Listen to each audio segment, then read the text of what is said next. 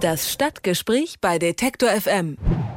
In Frankfurt am Main befindet sich Deutschlands größter Flughafen und der bestimmt den Alltag vieler Menschen dort. Die einen gehen jeden Tag zum Arbeiten hin, die anderen lässt das Donnern der Flugzeuge nachts nicht schlafen. Die Bürgerinitiative Frankfurt-Sachsenhausen setzt sich seit vielen Jahren gegen den Fluglärm ein. Dafür beobachtet sie unter anderem den Flugverkehr.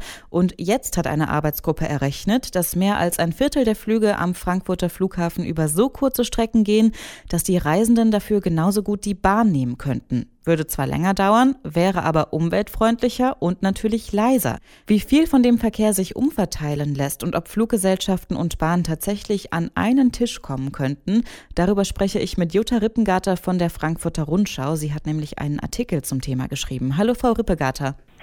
Ja, guten Morgen. Guten Morgen.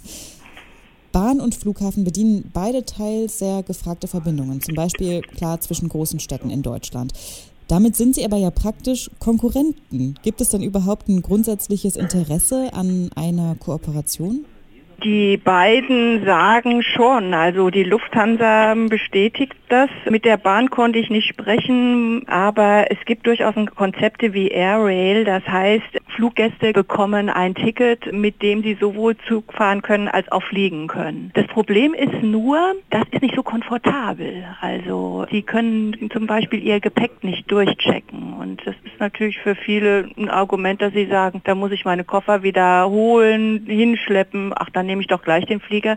Da kann ich von Stuttgart aus fliegen und dann in die Welt weiter nach Frankfurt und habe mit meinem Gepäck nichts mehr zu tun. Das heißt, es geht vor allem auch um Anschlussflüge an Langstreckenflüge?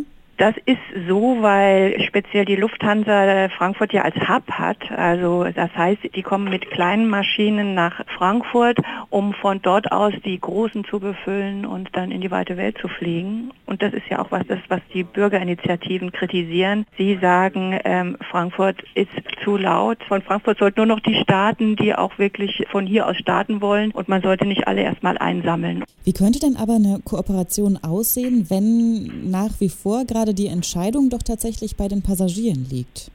Ja, ich denke, es muss attraktiver werden. Es muss noch attraktiver werden und es muss gut beworben werden. Die beiden müssen sich zusammenfinden und äh, das ist ja auch das, was der BUND gefordert hatte, alle an einen Tisch setzen und gemeinsam nachdenken.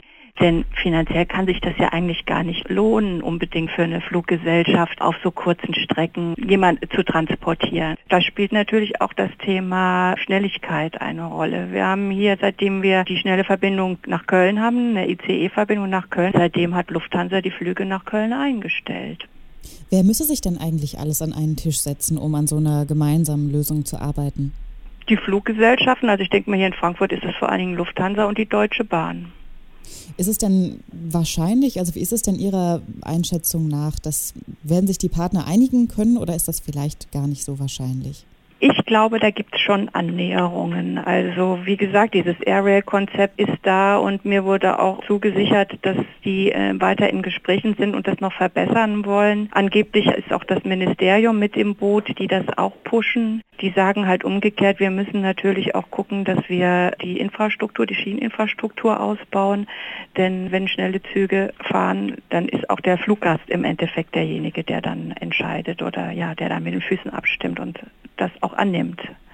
Wie viel tragen denn Kurzstreckenflüge eigentlich tatsächlich zur Lärmbelästigung bei? Also was waren da die Zahlen, die ähm, die also Arbeitsgruppe herausgefunden hat? Ja, die Zahlen, die die Arbeitsgruppe herausbekommen hat, war, dass 26,5 Prozent der Flugbewegung am Flughafen im vergangenen Jahr auf Destinationen, also Richtungen fielen, die maximal 500 Kilometer von Frankfurt entfernt liegen. Das ist eine ganze Masse, das ist mehr als ein Viertel. Das ist mehr als jeder vierte Flug, könnte man eigentlich gut ersetzen.